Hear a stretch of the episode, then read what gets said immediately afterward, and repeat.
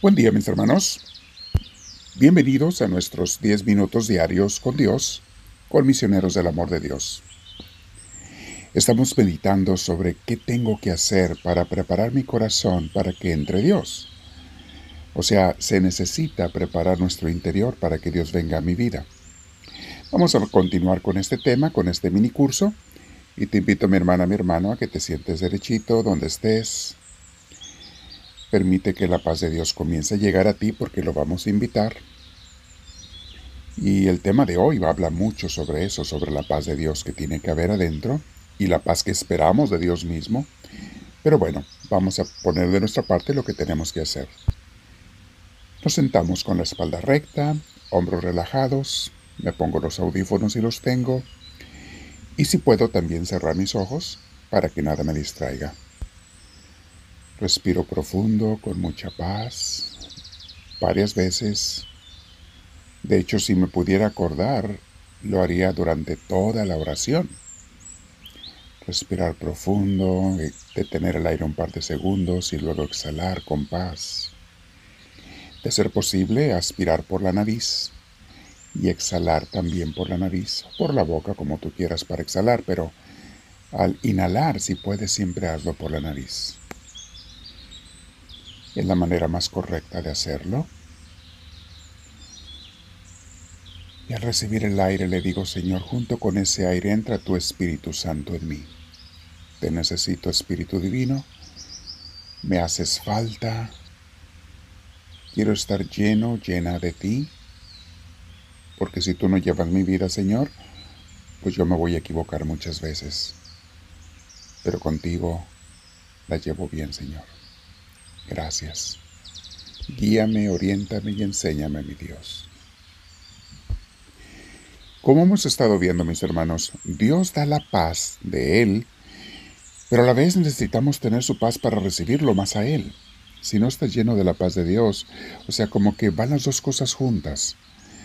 En otras palabras, yo tengo que poner de mi parte lo que necesito para que entre su paz, comience a entrar y luego me llene totalmente de su paz. El tema de hoy se llama La paz de Dios es indispensable. De verdad, mis hermanos, yo no me puedo imaginar cómo hay gente que se acostumbra a vivir sin la paz de Dios. Incluso hay personas que ni la conocen. Si alguna vez la tuvieron, probablemente cuando eran niños, ya no se acuerdan.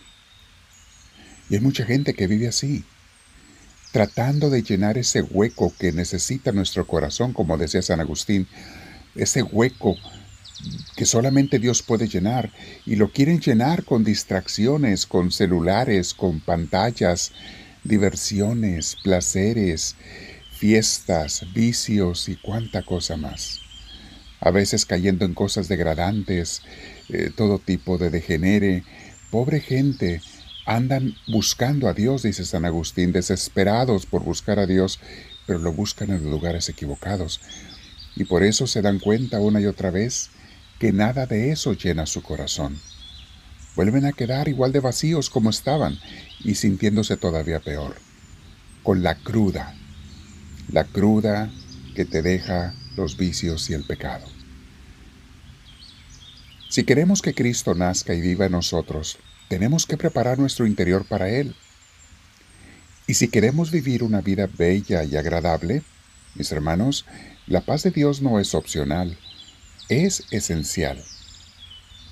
Yo necesito a Dios y su paz, y la gente que no lo tiene, aunque no lo sepa, lo necesita también. San Pablo nos habla de cómo la fe nos hace vivir en la paz de Dios.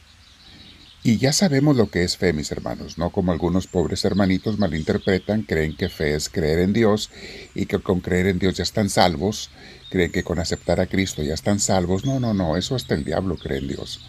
El diablo sabe quién es Cristo y cree en Cristo. Eso no es suficiente. La fe, mis hermanos, es vivir con Dios. No creer en Dios, sino vivir con Dios vivir tratando de hacer su voluntad, aunque a veces fallemos, pero tratando de hacer su voluntad. Entendiendo esto, lo que significa fe para que no haya malos entendidos, vamos a leer Romanos 5, del 1 al 5. Dice así, Por la fe, pues, hemos sido reordenados y estamos en paz con Dios por medio de Jesucristo nuestro Señor. Otras traducciones dicen hemos sido salvados, eh, hemos sido reordenados, o sea, corregidos por la fe, por la vivencia con Dios, o sea, pero por medio de Jesucristo nuestro Señor. Y aquí está hablando de paz. Dice, estamos en paz, gracias a que vivimos con Dios o hacemos la lucha por vivir con Él. Sigo leyendo. Por Él hemos tenido acceso, o sea, por Jesús, por Él hemos tenido acceso a un estado de gracia e incluso hacemos alarde de esperar la misma gloria de Dios. Sí, eso esperamos, la gloria de Dios, que Dios nos va a dar por su gracia, por la salvación de Cristo. Al mismo tiempo, dice el versículo 3, al mismo tiempo nos sentimos seguros incluso en las tribulaciones, o sea, las dificultades y las pruebas, sabiendo que la prueba ejercita la paciencia que la paciencia nos hace madurar y que la madurez aviva la esperanza, la cual no quedará frustrada, pues ya se nos ha dado el Espíritu Santo, y por él el amor de Dios se va derramando en nuestros corazones. Palabra de Dios. Junto con Cristo, acuérdense que Cristo es el mismo que nos promete al Espíritu Santo, nos da el Espíritu Santo de parte del Padre Celestial y se derrama en nuestros corazones y nos va llenando de su paz. Dicen colosenses eh, que la paz se da en Cristo, que Cristo mismo es nuestra paz, o sea, todo va unido, mis hermanos. Vean cómo dice Colosenses 1, 18 al 20. Jesús es la cabeza del cuerpo, o sea, de la iglesia. Acuérdense, mis hermanos, que San Pablo lo define así. La iglesia es el cuerpo de Cristo, nosotros, sus miembros. Por eso es indispensable ser parte de una buena iglesia, de una buena iglesia que está unida a Cristo para ser parte del cuerpo de Cristo, para no estar despegados de Él. Repito el versículo 18. Jesús es la cabeza del cuerpo, es decir, de la iglesia, el que renació primero de entre los muertos para que estuviera en el primer lugar en todo. Claro, Jesús está en el primer lugar en todo. Luego el 19 dice así. Así quiso Dios que el todo se encontrara en Él.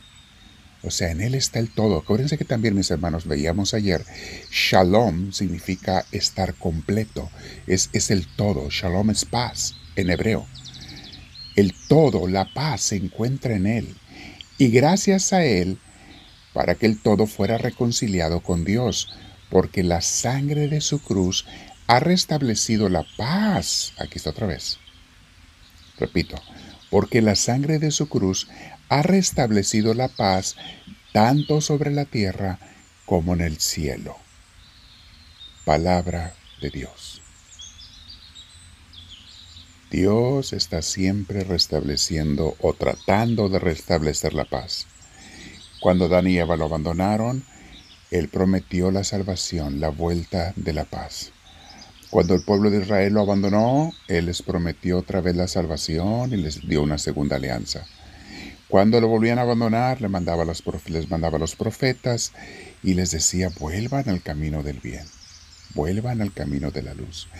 Dios quiere la paz y necesitamos la paz, mis hermanos, para estar llenos de Jesús, para que Jesús venga a nosotros. Dios mío, hoy voy a meditar con mis hermanos que están en muchos lugares. ¿Cómo está mi paz contigo? ¿Cómo está mi fe contigo? ¿Qué tanto trato de hacer tu voluntad? Háblame, Señor, que tu siervo te escucha.